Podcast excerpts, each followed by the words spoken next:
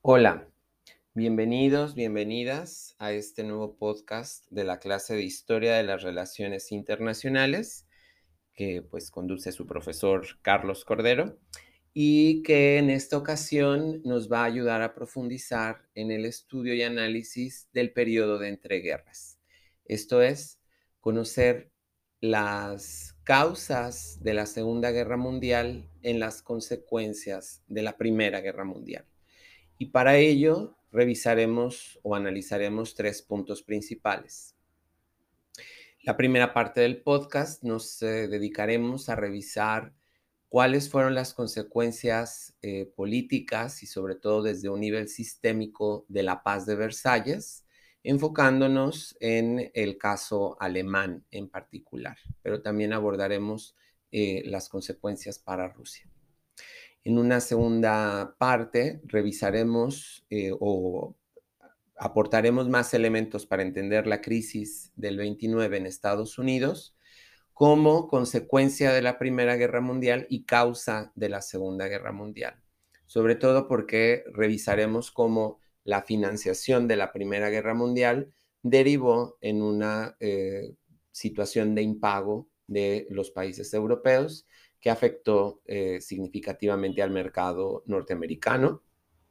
Y con ello pues eh, influyó en el crack de 1929. Eh, Por último, vamos a revisar la génesis de la Segunda Guerra Mundial, analizaremos los primeros años y sobre todo la expansión que tuvo el proyecto nazi hacia el este y el sur de eh, su zona de influencia.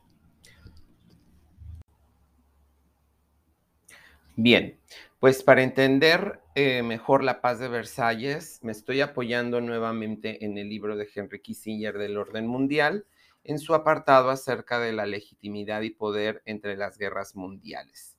Henry Kissinger nos recuerda algunas diferencias entre la construcción de la paz en Versalles respecto de la construcción de la paz en Viena después de las intervenciones napoleónicas. Y al respecto resalta dos puntos muy importantes. El primero es la incapacidad de las potencias vencedoras para involucrar en el nuevo orden a la gran nación vencida que es Alemania. También resalta que de este nuevo orden, después de la Primera Guerra Mundial, pues hay otra potencia involucrada que de manera voluntaria, porque ha cambiado su ideología y porque ha cambiado su visión del mundo, permanece aparte de la construcción de este orden y se refiere específicamente a la Unión Soviética, que como ya vimos en la clase, pues después de la Primera Guerra Mundial eh, atraviesa por el periodo de transformación de la Revolución Socialista y la construcción del proyecto de la Unión de Repúblicas Soviéticas y Socialistas. Entonces, es muy importante este punto porque a diferencia de Viena, en donde se incluye a Francia, recordarán que Francia forma parte de este pequeño grupo de élite que después del Congreso de Viena y sobre todo en los sistemas del concierto europeo, pues también toma decisiones al lado de las grandes potencias para frenar el movimiento revolucionario. Recordemos que en aquel momento Francia fue la gran vencida. En este segundo momento, en la Primera Guerra Mundial, la gran vencida, que es Alemania, no está incluida dentro de, eh, digamos, la arquitectura de construcción o de la construcción propiamente hablando de la paz de Versalles, que será la plataforma para poder eh, construir un nuevo orden en, en la esfera europea. Con ello también Henry Kissinger nos resalta que en los últimos 300 años, que casualmente es el periodo de tiempo que hemos analizado en nuestro curso, pues eh, Francia había sido la que había controlado la hegemonía continental europea, ya sea dividiéndola, recordemos eh, la paz de Westfalia, o bien uniéndola y este, equilibrándola, ¿no? Sobre todo a partir de las alianzas franco-rusas que pretendían equilibrar el poder austro-germano, por ponerle algún nombre, ¿no? El, poder que compartían Austria-Hungría con la Alemania que nace a finales del siglo XIX. Eh,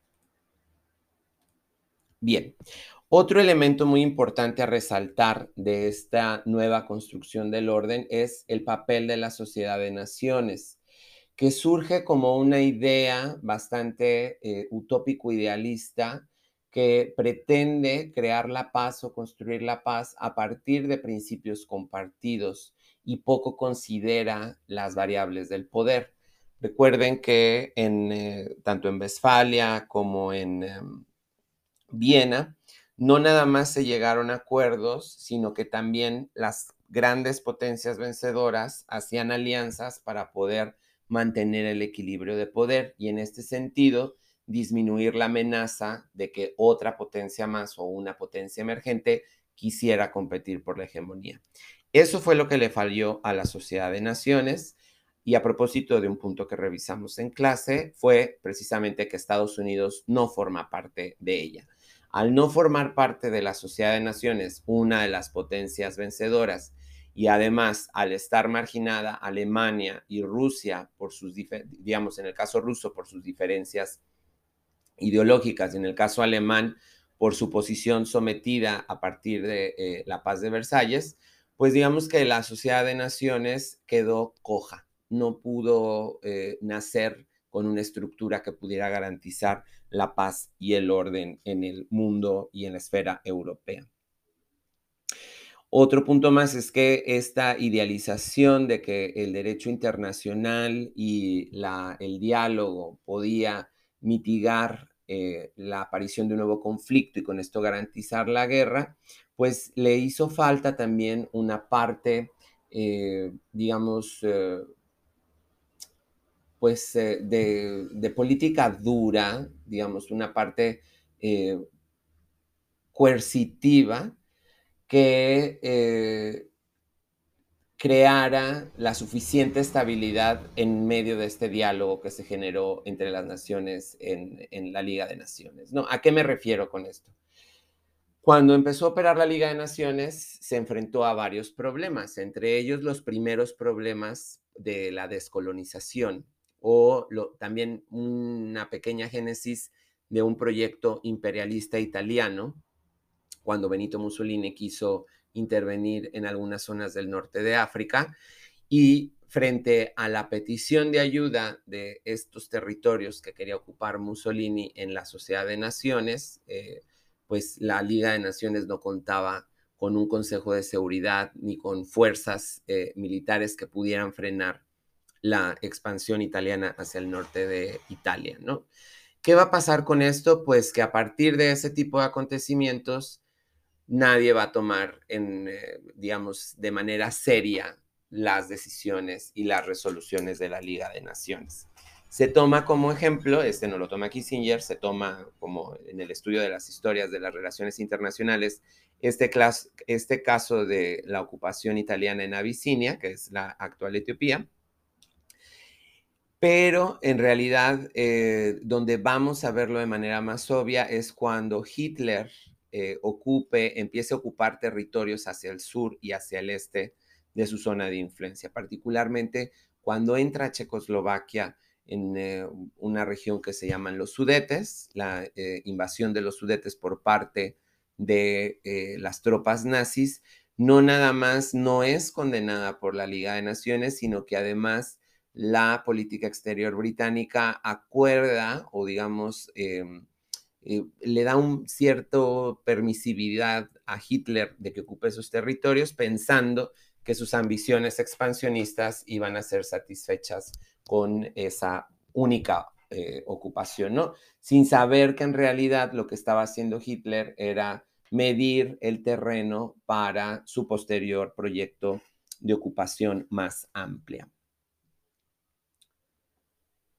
Bien, pues eh, como vemos, eh, este tema de la no inclusión de Alemania en el proyecto reestructurador europeo de eh, la paz de Versalles va a generar un vacío de poder o va a generar unas lagunas de poder que serán aprovechadas por el proyecto nazi una vez que haya socavado a la República de Weimar, que como ya habíamos visto en nuestra clase presencial, pues la República de Weimar es un proyecto bastante idealista que pretende construir una democracia liberal a partir de eh, ideas muy bonitas, pero que no logra amalgamarse en una sociedad empobrecida, eh, por ponerle un adjetivo, humillada tras la derrota en la Segunda Guerra Mundial y sobre todo eh, amarrada a estos compromisos económicos de Em, el pago de indemnizaciones hacia las potencias y los territorios que había ocupado durante la Primera Guerra Mundial. Y con eso eh, eh, tenemos como un panorama un poco más amplio respecto de lo que ya revisamos en la clase sobre eh, la paz de Versalles. Bien, pues en este contexto eh, es importante revisar qué estaba pasando con Estados Unidos eh, durante el periodo de las entreguerras. Recordemos que Estados Unidos, antes de entrar a la Primera Guerra Mundial, financió la guerra, le prestó dinero a Francia y Inglaterra para que, sus campañas militares. Eh, este dinero, pues, formaba parte de los apoyos para que ellos pudieran construir fuerzas militares, para que se defendieran de Alemania. Una vez que em, se termina la guerra, Estados Unidos también presta dinero a Francia y a Reino Unido para la reconstrucción de sus territorios. Y estos préstamos, Reino Unido y Francia pretenden pagarlos con las indemnizaciones que les va a dar Alemania. Y este es un gran problema porque pues Alemania no tiene dinero para pagarles, ¿no? Y entonces, frente a esta situación y la bonanza económica que se está viviendo en Estados Unidos, los norteamericanos deciden prestarle a Alemania también, para que Alemania a su vez le preste, le pague a Francia y Reino Unido y estos a su vez puedan hacer frente a las deudas contratadas durante la guerra y para la reconstrucción.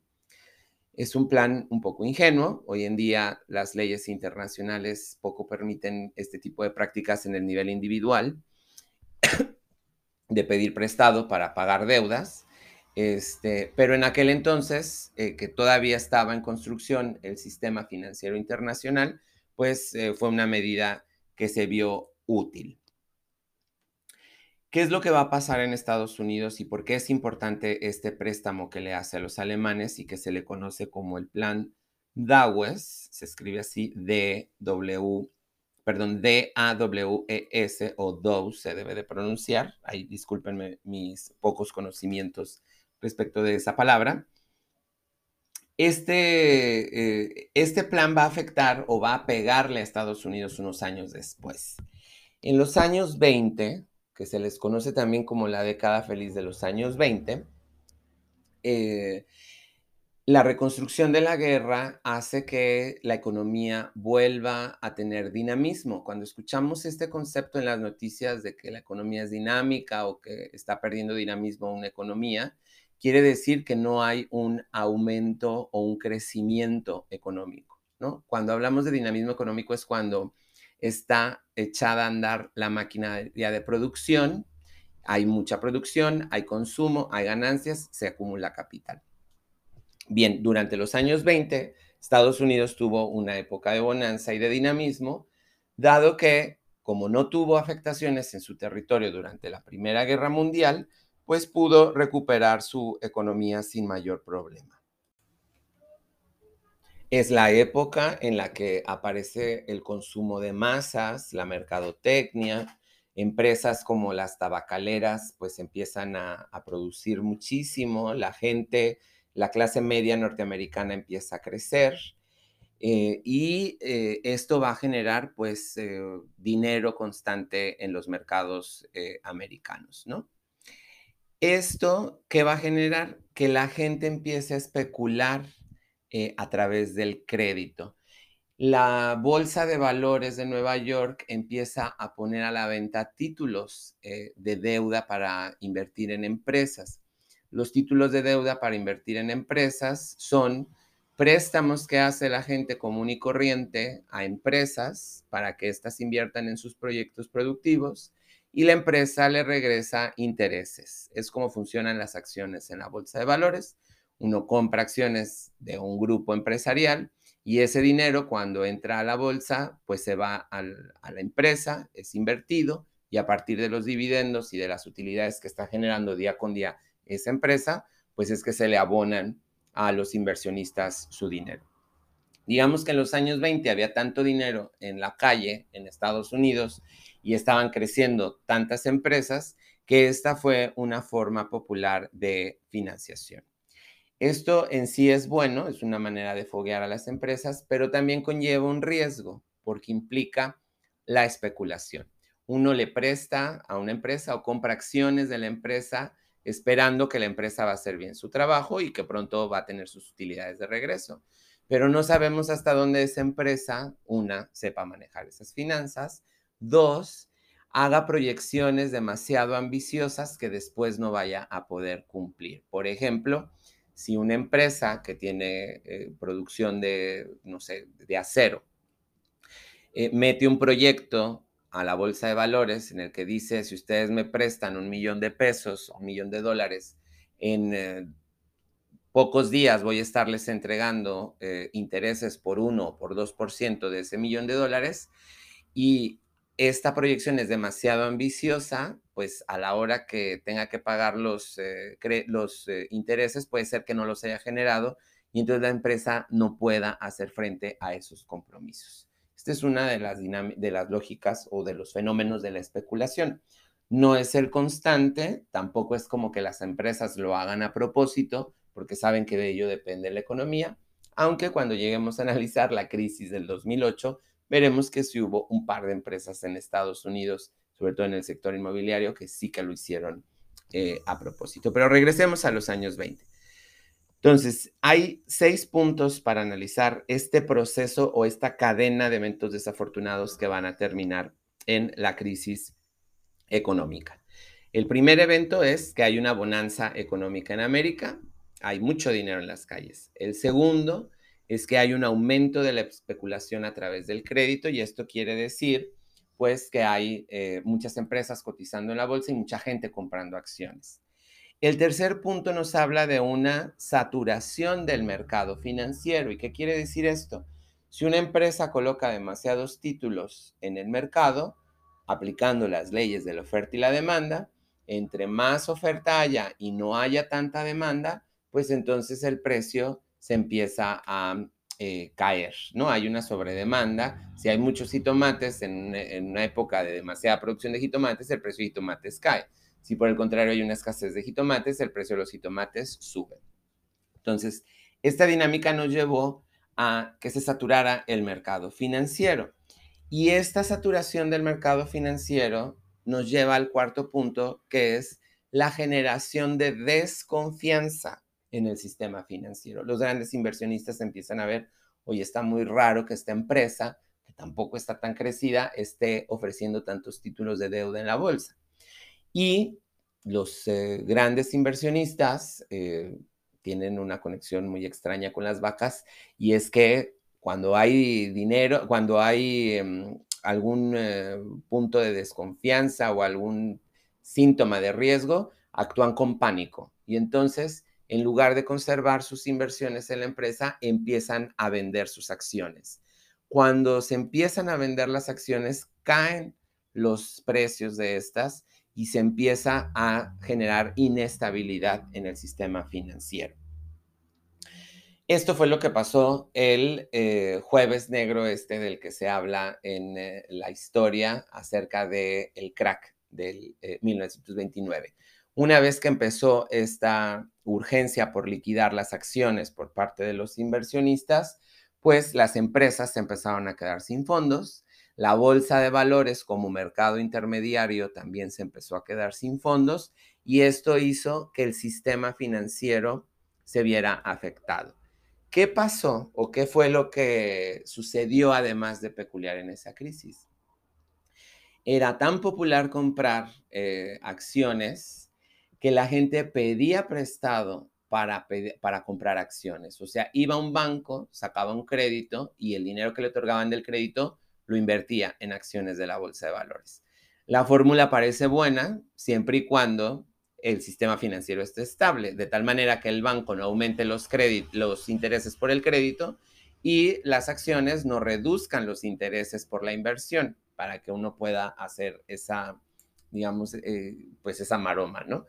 Lo que pasa cuando la bolsa de valores se cae es que la afectación en el sistema financiero hace que los bancos tengan que aumentar sus tasas de interés, se elevan los créditos, las acciones están dando menos rendimientos o simplemente se convierten en basura y entonces tenemos a una masa de gente deudora y a bancos descapitalizados.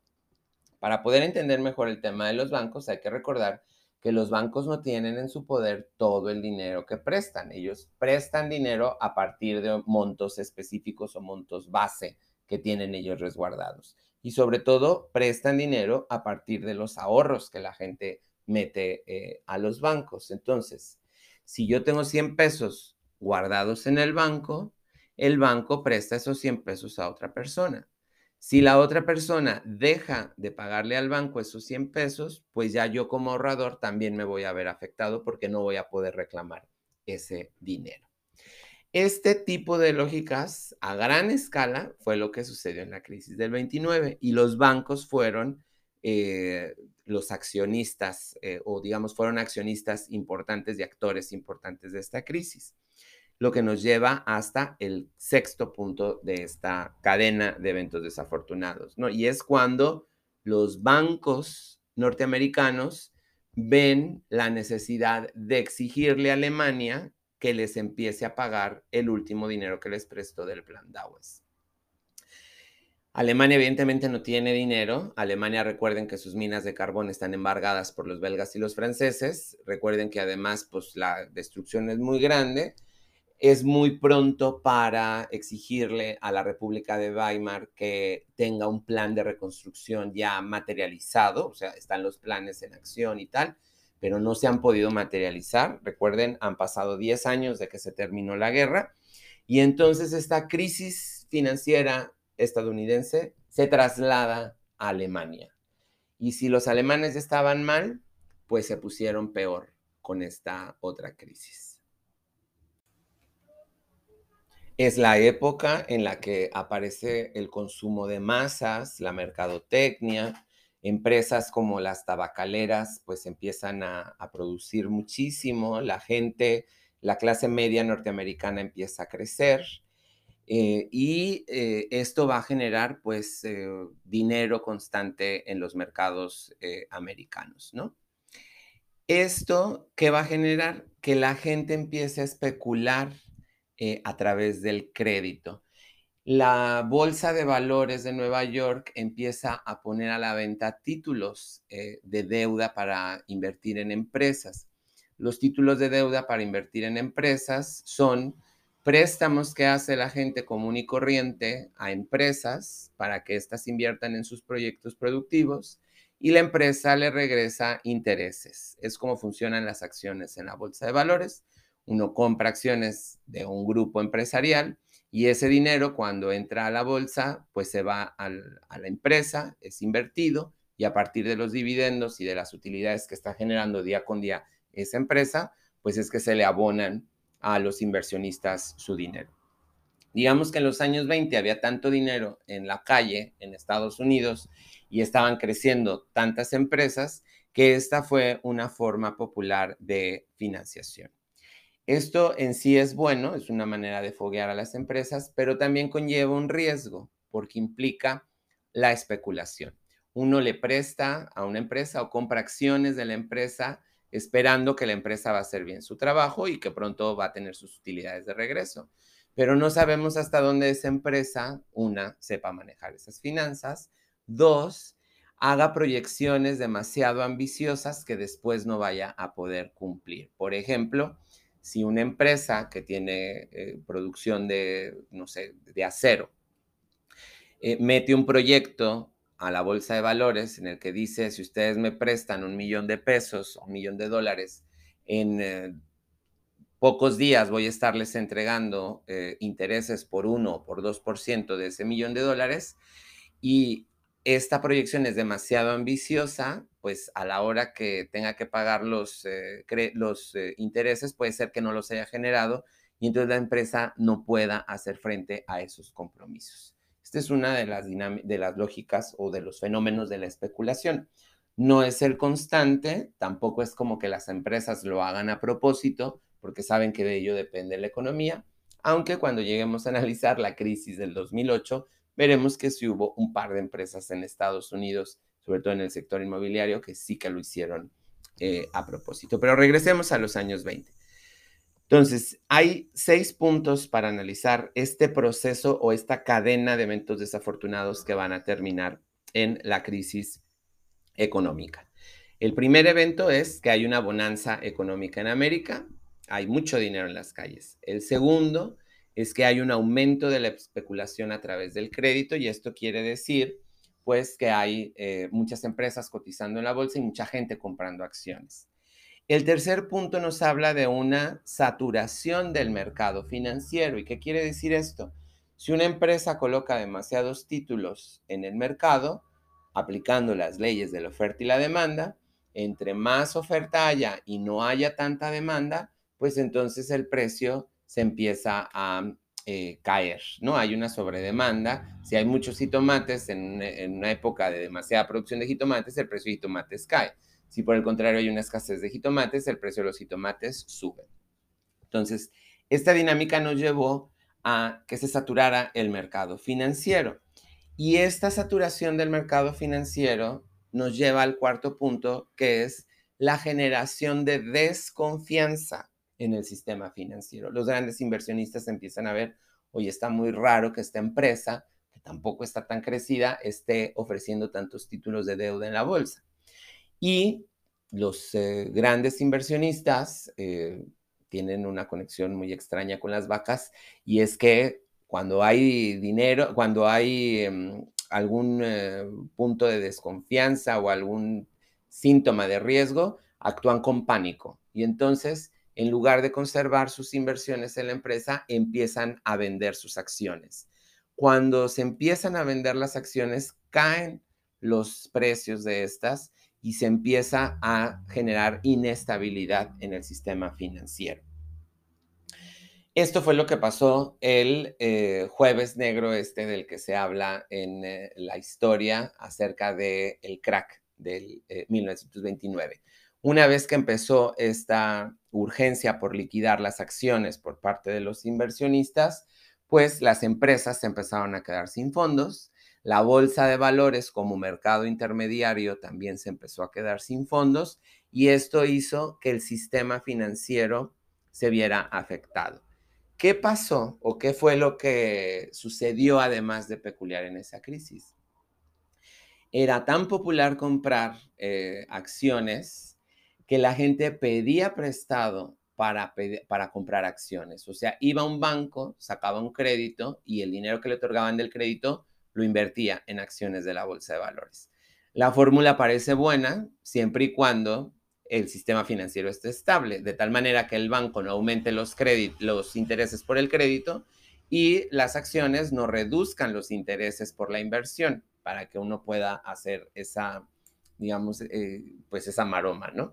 Lo que pasa cuando la bolsa de valores se cae es que la afectación en el sistema financiero hace que los bancos tengan que aumentar sus tasas de interés, se elevan los créditos, las acciones están dando menos rendimientos o simplemente se convierten en basura y entonces tenemos a una masa de gente deudora y a bancos descapitalizados. Para poder entender mejor el tema de los bancos hay que recordar que los bancos no tienen en su poder todo el dinero que prestan. Ellos prestan dinero a partir de montos específicos o montos base que tienen ellos resguardados. Y sobre todo, prestan dinero a partir de los ahorros que la gente mete eh, a los bancos. Entonces, si yo tengo 100 pesos guardados en el banco, el banco presta esos 100 pesos a otra persona. Si la otra persona deja de pagarle al banco esos 100 pesos, pues ya yo como ahorrador también me voy a ver afectado porque no voy a poder reclamar ese dinero. Este tipo de lógicas a gran escala fue lo que sucedió en la crisis del 29 y los bancos fueron, eh, los accionistas eh, o digamos fueron accionistas importantes y actores importantes de esta crisis, lo que nos lleva hasta el sexto punto de esta cadena de eventos desafortunados, ¿no? Y es cuando los bancos norteamericanos ven la necesidad de exigirle a Alemania que les empiece a pagar el último dinero que les prestó del plan Dawes. Alemania evidentemente no tiene dinero. Alemania recuerden que sus minas de carbón están embargadas por los belgas y los franceses. Recuerden que además pues la destrucción es muy grande. Es muy pronto para exigirle a la República de Weimar que tenga un plan de reconstrucción ya materializado, o sea, están los planes en acción y tal, pero no se han podido materializar. Recuerden, han pasado 10 años de que se terminó la guerra y entonces esta crisis financiera estadounidense se traslada a Alemania. Y si los alemanes estaban mal, pues se pusieron peor con esta otra crisis. Bien, pero ¿por qué es importante eh, entender este traslado de la crisis norteamericana hacia eh, el centro de Europa? Porque a partir de ahí, Hitler va a tener más pretextos para denunciar la inestabilidad y la incompetencia de los funcionarios de la República de Weimar y exigir y demandar más contundencia política. ¿Y quién va a ser el mejor para obtener esa contundencia política y esa contundencia económica? Pues el proyecto del nacionalsocialismo, ¿no? Este es parte de la génesis del nazismo. Ahora, es muy importante entender cómo es que cada uno de estos países, Estados Unidos y Alemania, afrontó la crisis, porque a partir de ello también va a empezar una competencia ideológica económica en el mundo. Y esto lo traigo a colación del video que les compartí acerca del rap que nos explica las diferencias entre Keynes y Hayek. Estados Unidos eh, adopta las medidas keynesianas. ¿Cuáles son las medidas keynesianas? Pues Keynes dice, cuando hay una desestabilización en la economía, es importante que el gobierno intervenga invirtiendo más dinero, aunque sea a través de deuda, para que genere empleo y el empleo a través de los salarios empiece a demandar consumo y este consumo vuelva a echar a andar la máquina de producción y se vuelva a el dinamismo económico o el crecimiento, ¿no? En este caso, eh, Roosevelt, que es el presidente que gobierna en Estados Unidos en ese momento, adopta estas medidas y seguramente habrán escuchado este cliché que para salir de la crisis, el presidente eh, contrató a gente que estaba desempleada, que había perdido sus empleos, para que hiciera hoyos en la calle y a otras personas para que los tapara, ¿no? Y a partir de esa actividad, él pudiera entregar sueldos y estos sueldos se pudieran traducir en consumo. La verdad es que es un cliché, la verdad es que es un mito, un estereotipo, pero que explica bien de qué manera es que opera el keynesianismo. Tal vez no fue abriendo hoyos, tal vez fue construyendo carreteras, restaurando escuelas, invirtiendo en algunas industrias estratégicas relacionadas con consumo básico para que eh, se volviera a echar a andar la máquina de la producción y además, Roosevelt lo que hizo en Estados Unidos fue propiciar la organización sindical para que en asociación con los patron, con la patronal o con los eh, capitalistas, pues echaran a andar más negocios. Esta es la época del Fordismo. Ustedes eh, tal vez ubiquen a Henry Ford, la producción en más, la producción en serie, la producción automotriz, eh, y que vuelve a echar a andar la máquina del consumo en Estados Unidos y por lo tanto lo saca de la crisis. Por el contrario, el señor Hitler, ya eh, recuerden que Hitler llega al poder más o menos en el año 30, en 1930, para 1931, 1900, eh, no llega al poder de canciller, según recuerdo, es, él llega como canciller en el 33 pero desde el 30, el Partido Nacional Socialista tiene escaños en el Parlamento, en el Bundestag, que es el Parlamento alemán. Y la propuesta o la apuesta alemana va a ser distinta. En lugar de que el gobierno invierta dinero para generar empleos, lo va a invertir en el ejército y a través del ejército se van a generar los empleos.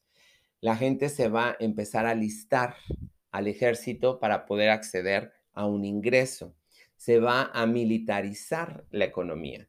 El gobierno va a invertir en el desarrollo de tecnología militar, en la producción de armamento, va a poner al ejército a construir carreteras, va a poner al ejército a construir escuelas y esto pues va a, pegar muy bien en la sociedad alemana. Además, Hitler reprime a los sindicatos porque dada la proximidad de la Unión Soviética y del proyecto comunista, pues va a haber en esta crisis eh, un riesgo de que los sindicatos puedan generar una amenaza a la República de Weimar y convertir a Alemania en un país socialista. Claro, la amenaza a la República de Weimar era el propio Hitler, que después hizo a Alemania un, país fascista. Para concluir esta segunda parte del podcast, me gustaría nada más traer a colación alguna anécdota o alguna variable para entender más por qué el pueblo alemán se vio seducido para sumarse a las filas militares y al proyecto militar para salir de la crisis. Y esto tiene que ver con Bismarck en eh, la fundación de la Alemania a finales del siglo XIX. Recordarán que en aquel momento también se anda persiguiendo a los comunistas y lo que menos se quiere es una revolución. En aquel entonces Bismarck creó el Estado de Bienestar, que es un proyecto político que pretende acercar a la población eh, ayudarles a resolver sus necesidades básicas, como la salud, la educación, la vivienda. Y en aquel entonces Bismarck hace este estado de bienestar a través de los ejércitos. Recuerden que en aquel entonces la competencia imperial pues da sentido al tema de los ejércitos y las conquistas y la competencia con Francia, con Rusia, pues está muy bien afianzada. 50 o 60 años después, cuando Hitler propone la militarización para, o cuando en Alemania se hace la militarización para salir adelante de la crisis financiera, pues esta idea no es extraña para los alemanes y los alemanes empiezan a sumarse.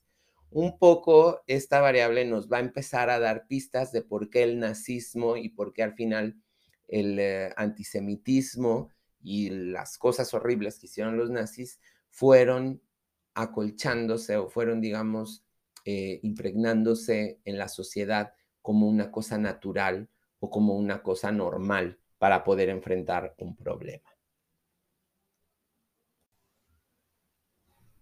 Y por último, ya para concluir y de manera muy breve, revisar la alianza ruso-alemana previa a la Segunda Guerra Mundial y sobre todo revisar cómo fue el proyecto de expansión de Hitler. Recordemos, como lo dijimos al inicio de este podcast, que tanto Rusia como Alemania fueron eh, excluidas o no formaron parte de este sistema de orden europeo perdón, eh, de Versalles. Y en ese sentido, pues quedaron al margen de las negociaciones y al margen de la construcción de alianzas y de proyectos comunes en Europa. Esta exclusión del sistema las va a llevar a aliarse en este famoso tratado que hay del pacto de no agresión entre Stalin y Hitler. Eh, podríamos pensar que eh, Stalin quería la Segunda Guerra Mundial, pero en ese momento pues son más bien eh, estas lógicas de alianzas frente a otras alianzas y en medio del juego del equilibrio de poder, ¿no? De ahí es que nace ese tratado que hay entre Alemania y Rusia de no agresión. Por otro lado, el nacimiento, Versalles va a dar nacimiento alrededor de 20 países en la Europa del Este, sobre todo a partir del desmantelamiento del imperio austrohúngaro, pero también de la reconfiguración de fronteras entre Alemania y Rusia, que va a permitir que emerja nuevamente el Estado polaco que había sido absorbido uh, algunas eh, décadas atrás, casi 100 años atrás, por eh, la Confederación Germana. Estos nuevos estados nacientes pues son eh, principalmente organizados por eh, militares y por líderes grandes de edad, ¿no? ya veteranos, digámoslo así, que no terminan de ponerse de acuerdo sobre qué es lo que quieren pero que tienen muy eh, presente una, la construcción de repúblicas y de estados democráticos, liberales y pacifistas. Entonces, esta oportunidad que abre Versalles de que nazcan estos nuevos países los distrae de la verdadera competencia de poder que hay entre las grandes potencias europeas y sobre todo los distrae de la bisagra en la que están, que es justamente con Europa al este, perdón, con Rusia al este y con Alemania al oeste. Esta debilidad de estos países va a ser la oportunidad que Hitler empiece a tener o que empiece a identificar para expandir su proyecto nazi y construir una zona de influencia y un área de influencia más grande para la Alemania. ¿no? Y sobre todo bajo los argumentos y las ideas de recuperar las extensiones y el esplendor de aquella eh, confederación germana que fundó Guillermo I y después pues la extensión del imperio y la fortaleza del imperio que Guillermo II alcanzó a construir.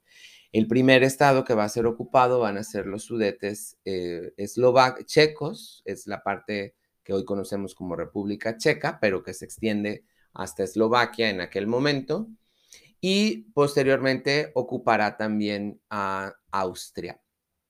Los austriacos eh, ven con mucha indignación que Hitler entre y recuerden que después de la Primera Guerra Mundial, pues ellos eran una nación casi 100% pacifista, entonces no ponen resistencia a la ocupación de Hitler. Lo mismo va a suceder con Dinamarca y los daneses porque es otra parte importante para analizar. Los estados escandinavos tienen una relación de asociación estratégica con eh, Hitler, ¿no? Sobre todo porque pues ven eh, una eh, relación cultural, etnográfica, más cercana con eh, los alemanes que con los rusos, que además recuerden que la Unión Soviética está empezando a expandirse, ellos ven en la Unión Soviética una amenaza real y consideran que los alemanes son los adecuados para poder enfrentarla. Entonces, Hitler empieza a construir un gran pasillo, un gran corredor industrial que va desde Escandinavia hasta Austria y sobre el que va a empezar a desplegar sus eh, frentes militares para posteriormente, ya con la ocupación polaca, que es la última ocupación de los territorios, estalle la Segunda Guerra Mundial. Bien, pues espero que eh, haya sido clara esta explicación. Si tienen dudas, apúntenlas este, y con gusto las podemos resolver en nuestra siguiente sesión. Que estén muy bien.